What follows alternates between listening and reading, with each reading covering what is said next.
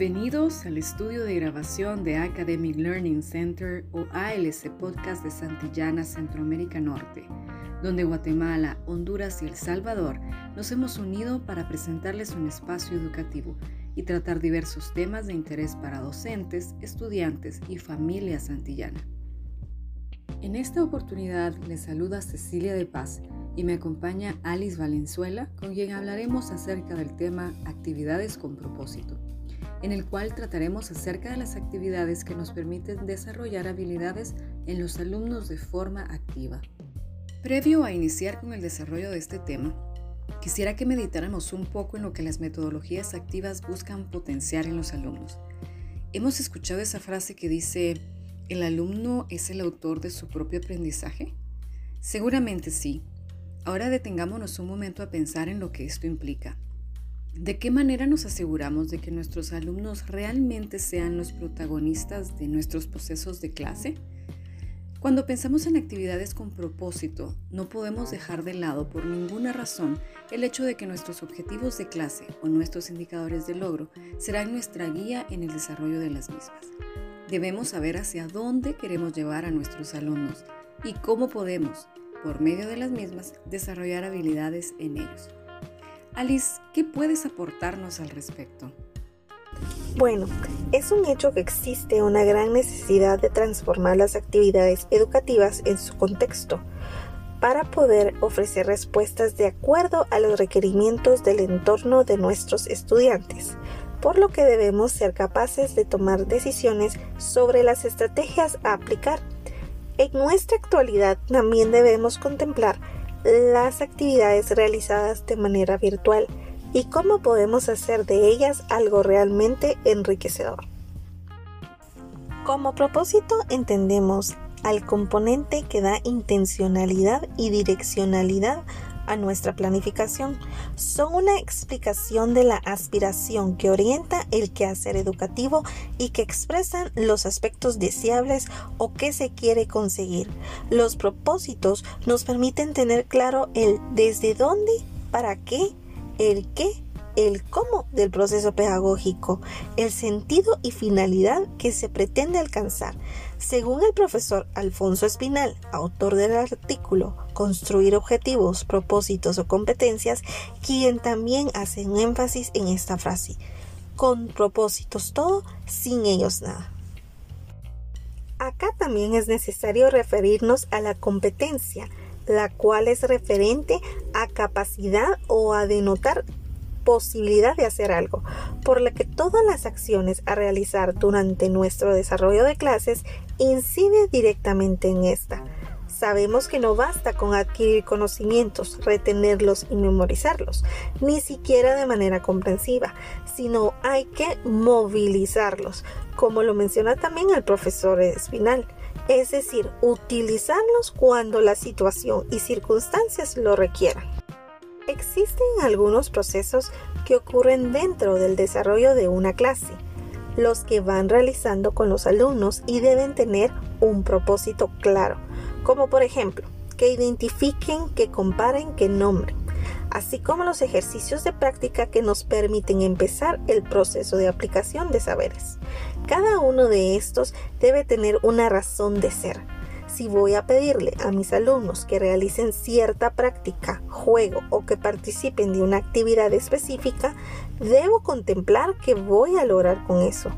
Por ejemplo, si mi propósito es que los alumnos al final de la clase sean capaces de formular oraciones para persuadir, debo llevarlos en el proceso para lograr que al final de la misma puedan identificar este tipo de oraciones, que conozcan su estructura, sus características y el poder que éstas deben tener, pero sobre todo que sepan construirlas y utilizarlas de manera apropiada en un contexto real, por lo que cada actividad debe guiar ese proceso.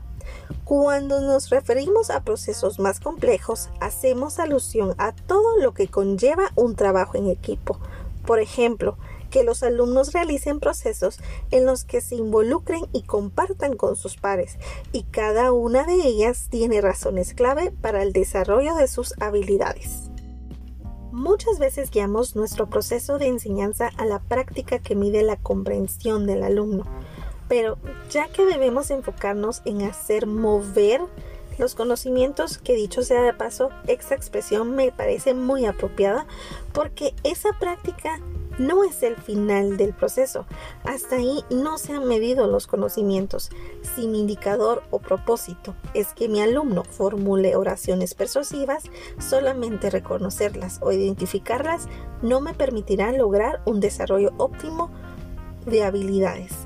Otra práctica con un propósito es la de permitir a los alumnos realizar ejercicios de coevaluación, ya que les permiten ir más allá. Les damos la oportunidad de escuchar e identificar lo que el otro piensa o considera apropiado. Hacer una comparación con lo que cada uno ha trabajado y en algún momento llegar a un proceso de reflexión y análisis. Ese es precisamente el propósito tan enriquecedor de un trabajo con pares o en equipo. Y es algo que podemos fomentar constantemente en nuestras clases regulares. Actualmente nuestros entornos de aprendizaje han evolucionado. Hemos pasado desde una clase presencial a una híbrida o virtual. Sin embargo, el protagonista sigue siendo el estudiante y como dicen Delgado y Solano, debemos encontrar nuevas estrategias de aprendizaje y utilizar recursos educativos que permitan mantener activos a los participantes de manera de que logren la construcción de los conocimientos y la colaboración. Los recursos y materiales educativos nos brindan apoyo en la presentación y desarrollo según el contenido temática.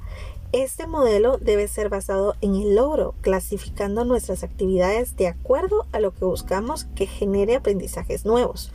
Con los materiales de apoyo, partiendo de un aprendizaje activo, tendremos nuestras fases de la clase desde la activación del alumno a su proceso de aprender y aplicar, por lo que debemos de apoyarnos en materiales y recursos digitales para utilizar dentro de cada uno de nuestros procesos. Es importante conocer qué momento de la planificación es el ideal para utilizar cada uno de ellos y cómo la elección de estos recursos lleven al alumno al proceso de análisis, de investigación, a la resolución y planteamiento de problemas, a que cada alumno reflexione y aplique el tema aprendido. En esta fase se motiva al estudiante a crear infografías, blogs, portafolios digitales, videos o podcasts con sus conclusiones y hallazgos. Estos procesos mencionados los he basado en la taxonomía de Bloom, ya que esta, entre otros aportes de diversos autores como Marzano, Guilford, entre otros, nos aportan una guía muy clara para lograr que las actividades que incluimos dentro de nuestra planificación cumplan con su propósito y nos permitan llegar a alcanzar las competencias establecidas para nuestros estudiantes.